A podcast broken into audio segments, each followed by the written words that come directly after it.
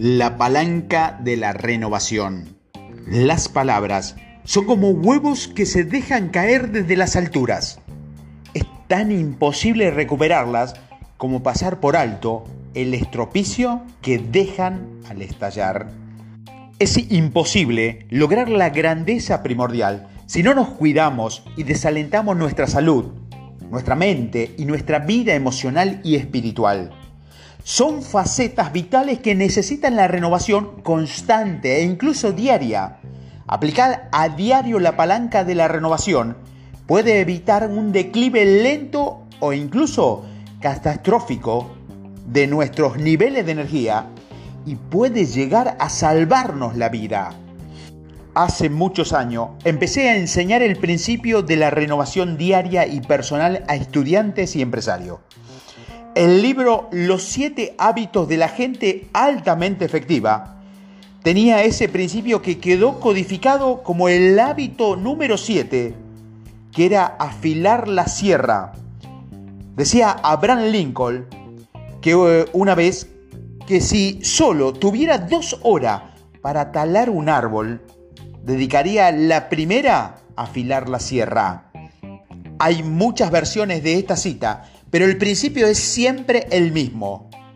Podríamos calificar de axioma este tipo de sabiduría y sin embargo vemos a mucha gente afanándose en cerrar, es decir, trabajar, producir, rendir y hacer, sin detenerse jamás, o muy poco, a afilar la sierra, a descansar, a divertirse, a estudiar, a prepararse, reflexionar, volver a pensar a cambiar de herramienta y revitalizarse.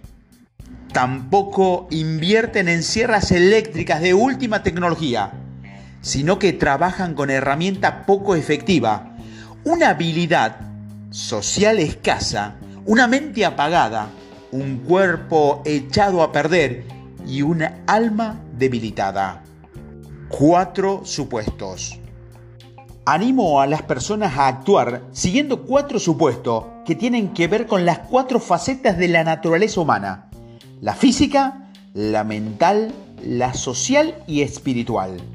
La sinergia personal definitiva aparece cuando nos renovamos con regularidad en las cuatro dimensiones, tanto en el plano profesional como en el personal.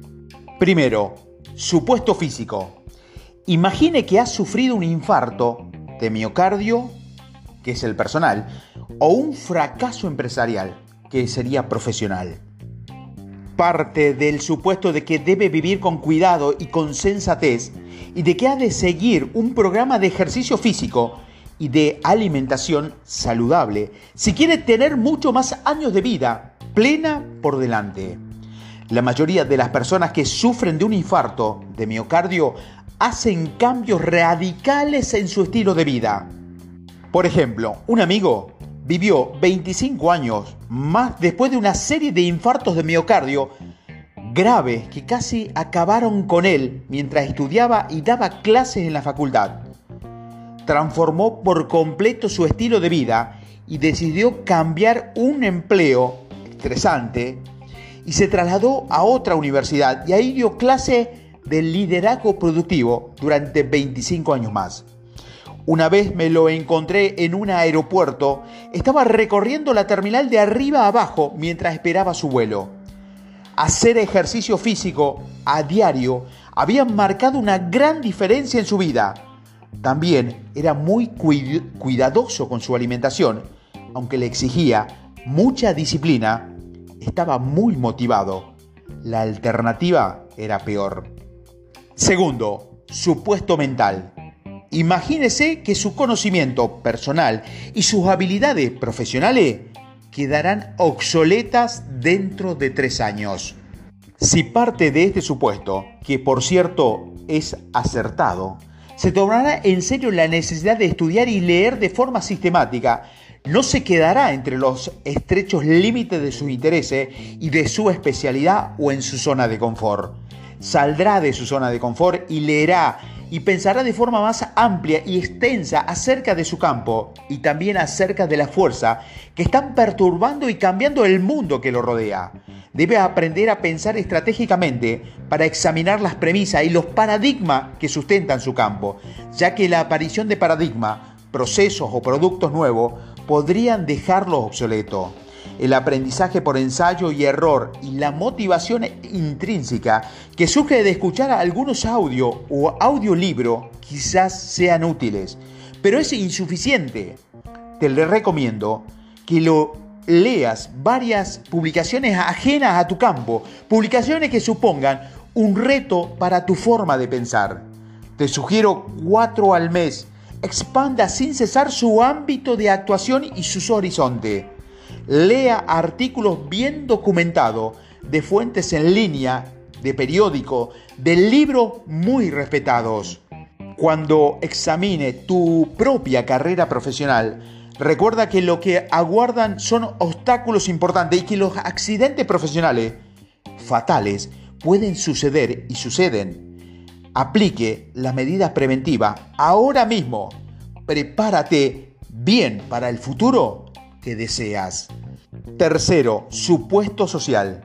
Imagina que los demás pudieran oír todo lo que dices de ello, tanto en casa, que es personal, como en el trabajo profesional. Aunque pueda mostrarse crítico, las críticas serán mucho más responsables y constructivas si cree que los demás pueden oír lo que dicen de ellos. ¿Por qué no parte siempre de este supuesto?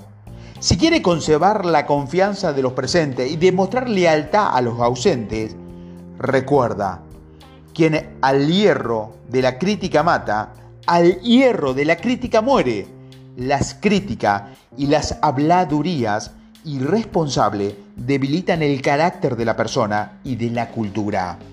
Una vez leí en una revista científica que los científicos estaban desarrollando una tecnología que permitía recuperar el sonido. Eso da un nuevo sentido al antiguo refrán, que tus palabras vanas serán gritadas desde los tejados. En cuando empieces a aplicar este principio, serás más responsable en todas tus relaciones, lo que tendrás un efecto beneficioso sobre todo lo que hagas y sobre todo en las personas con las que interactúes. Y cuarto, el supuesto espiritual. Imagina que pronto tendrás una entrevista personal con la persona que lo quiere y la que quieres. Personal. Y con tu jefe y con los miembros de tu equipo, que es profesional.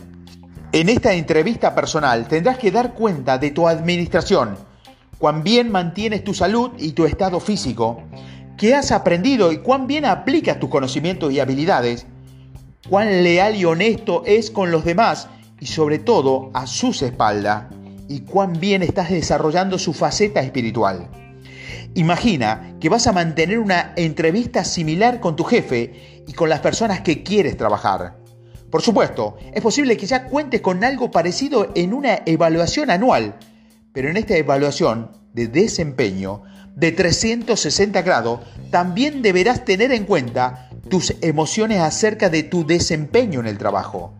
La pregunta clave aquí es, ¿Qué has hecho con lo que tenías para trabajar? En resumen, quien al hierro de la crítica mata, al hierro de la crítica muere. Las críticas y las habladurías irresponsables debilitan el carácter de la persona y de la cultura. Ventajas potentes. ¿Por qué son tan potentes estos cuatro supuestos? Porque si actuamos basándonos en ellos, empezaremos a poner primero lo primero. ¿Por qué? Porque experimentamos un gran cambio de paradigma y veremos la situación de un modo muy distinto. Cambiar el paradigma es mucho más potente que intentar cambiar la conducta o la actitud. Cuando operamos según los cuatro supuestos, descubrimos que están íntimamente relacionados. Si atendemos a la faceta física, mejoramos las condiciones para el pensamiento innovador. Y si nos comportamos como si los demás pudieran escuchar todo lo que decimos, además de mejorar nuestras relaciones, mejoraremos nuestra salud espiritual. Cada supuesto entraña su propia recompensa. Físico, Si tomamos medidas preventivas para cuidar nuestra salud, no solo alargaremos nuestra vida, sino que mejoraremos nuestra calidad. Nos sentiremos mejor durante más tiempo y alargaremos nuestro periodo de rendimientos máximo. Muchas personas mayores hacen sus mejores trabajos y dejan un legado duradero en los últimos años de sus vidas, si están sanas. Mental. El estudio y el aprendizaje continuado nos preparan para las oportunidades que nos aguardan en el futuro. El aprendizaje continuado nos permite mantener el control, incluso a pesar de todos los cambios de la economía. Por el contrario, si dejamos de estudiar, sobre todo en las áreas vitales, para nuestras carreras profesionales, nos quedamos obsoletos muy pronto, es posible que entonces adoptemos una mentalidad de víctima y culpemos a la organización. Sin embargo, lo cierto es que no podemos añadir valor porque nuestras habilidades han quedado obsoletas social. Seremos más empáticos y lograremos más sinergia, tanto en las relaciones personales como en las profesionales. Preocuparnos por el buen nombre y la reputación de los demás nos permiten ver las cosas desde el punto de vista mejor y buscar primero entender, también reunirnos el valor y la convicción necesaria para expresar nuestras opiniones y para buscar ser entendido por los demás de modo que juntos podamos alcanzar propósitos y proyectos que merezcan la pena. Espiritual, encontraremos la paz interior y una seguridad nueva en nuestras capacidades. Actuar como si nuestra vida pudiera terminar en cualquier momento nos anima a hacer lo correcto en los momentos decisivos. Cuando tomamos la decisión consciente de hacer lo correcto, alimentamos la paz interior y como beneficio añadido desarrollamos confianza en nuestras capacidades. La renovación constante nos mantiene competente para servir al nivel más elevado de nuestros objetivos personales y profesionales. Aplicaciones y sugerencias. Responda por escrito en su diario a todas estas situaciones. Imagina que ha sufrido un infarto de miocardio grave. ¿Qué cambiaría en su vida? ¿Qué haría si supiera que sus conocimientos habrán quedado obsoletos dentro de tres años? ¿Cómo cambiaría sus conversaciones si supiera que los demás pueden escuchar lo que dice de ellos? Imagina que pronto tendrás una reunión de evaluación con tu jefe y con los miembros del equipo. ¿Cómo respondería a la pregunta, ¿Qué he hecho con lo que tenía para trabajar? Reflexione sobre las mejores maneras de afilar la sierra. Descansar, divertirse, estudiar, prepararse, reflexionar, volver a pensar, cambiar de herramienta y revitalizarse. ¿Cómo puede convertirlas en prioridades diarias y semanales? Reserve tiempo en su plan semanal para afilar la sierra en las cuatro áreas de necesidad, física, mental, socioemocional y espiritual.